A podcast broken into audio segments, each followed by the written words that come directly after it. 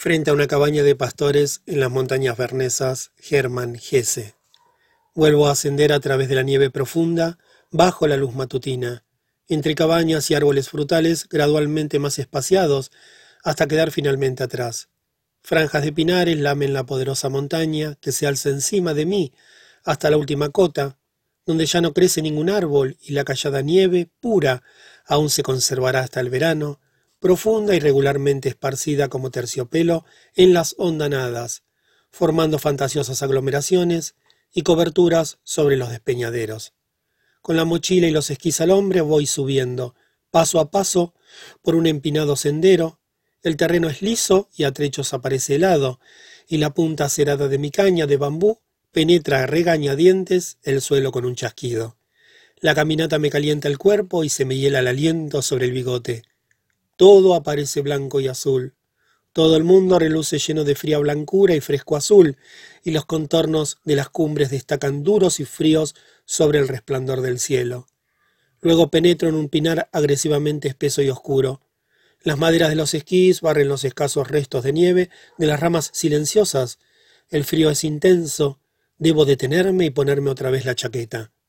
Después del bosque, escarpadas laderas nevadas, el sendero se ha hecho estrecho y difícil. Un par de veces tomo un atajo con la nieve hasta las caderas. Desde que he salido del bosque me acompaña el caprichoso rastro de un zorro, ora a la derecha, ora a la izquierda del sendero, luego traza un elegante lazo juguetón y tuerce montaña arriba. Aquí, en lo alto, me detendré para el descanso de mediodía. La última cabaña se alza sobre la estrecha margen de pasto las aberturas de las puertas y las ventanas cuidadosamente cerradas, un pequeño banquillo frente a la pared orientada al sur, más allá una fuente que canturrea con oscuros tonos cristalinos, muy hondo bajo la nieve. Enciendo el hornillo de alcohol, lleno la cacerola de nieve, hurgo en la mochila repleta en busca del paquete de té. La cruda luz del sol se refleja en el blanco aluminio, el calor estremece el aire en burbujeantes formas arremolinadas sobre el hornillo. La fuente sumergida gorgotea débilmente bajo la nieve. Fuera de esto, ningún movimiento, ningún sonido. En el mundo invernal, blanco y azul. Un pasillo libre de nieve, protegido por el alero, rodea la cabaña. Sobre él, tablas de pino, varas y astillas extraordinariamente lisas y desnudas entre la yerma superficie de la nieve. Calma, una calma profunda. El ruido sobresalta al oído abandonado cuando un copo de nieve se evapora chisporroteante en la cacerola, cuando allá abajo chilla una corneja sobre las copas afiladas de los pinos. Pero de pronto me había adormecido y soñaba sentado, sin saber a ciencia cierta si habían transcurrido algunos minutos o varios cuartos de hora. De pronto en mi oído tañe una nota infinitamente tenue, infinitamente dulce y tierna, extrañamente sorprendente, embrujadora. Imposible localizarla, pero su aparición lo ha cambiado todo. Se ha amortiguado el brillo de la nieve, el aire se ha hecho menos denso, la luz parece más dulce, más cálido el mundo. Y otra vez esa nota, que luego vuelve a repetirse a intervalos cada vez más breves, y ahora la identifico y sonrío, y comprendo que es el sonido de una gota de agua que cae al suelo desde el techo. Y pronto son tres, seis, diez gotas que caen a la vez, sociables, parlanchinas, laboriosas, y se ha roto la rigidez.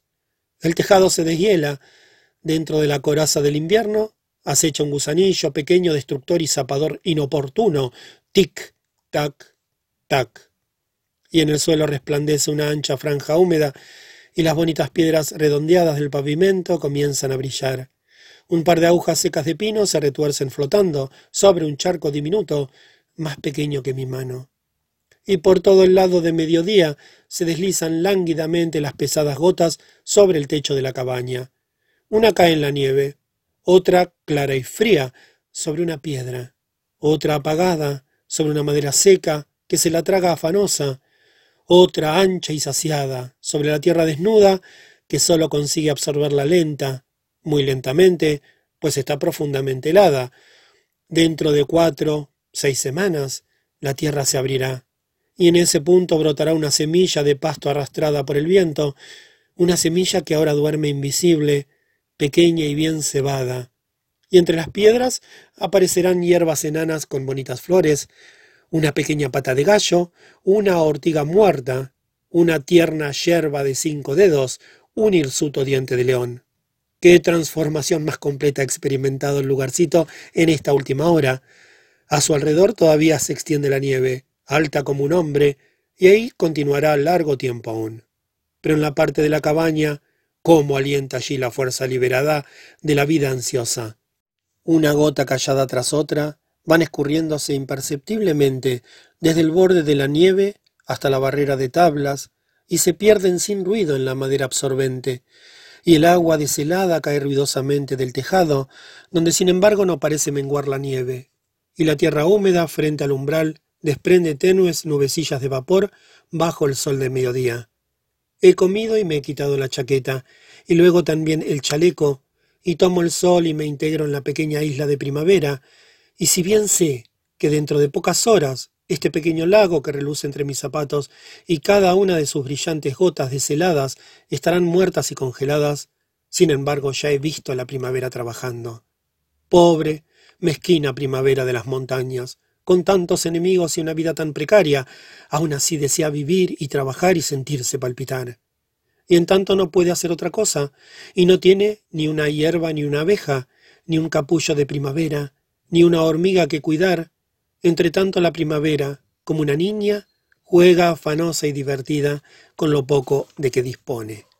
Y ahora se inicia su juego más dulce, solo tiene la cabaña y el diminuto espacio circundante, todo lo demás permanece aún profundamente sepultado. Entonces la primavera se aferra a lo único vivo que hay allí, a la madera, Juega con la madera de las vigas y las puertas, con las tablas y tejamaniles, con las astillas y raíces que yacen bajo el techo del galpón. Las alimenta de sol de mediodía hasta hacerlas venir sed. Les da a beber agua de deshielo.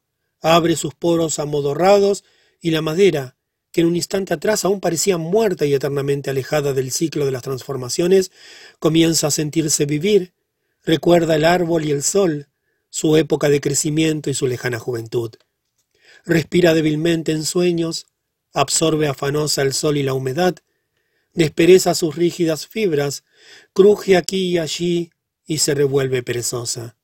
Y cuando metiendo sobre las tablas y comienzo a dormilarme, de las maderas semimuertas me llega una íntima fragancia, maravillosamente tenue, débil e impregnada, como un niño, de la conmovedora inocencia de la tierra, de primaveras y veranos, de musgo y arroyo, y proximidad de animales.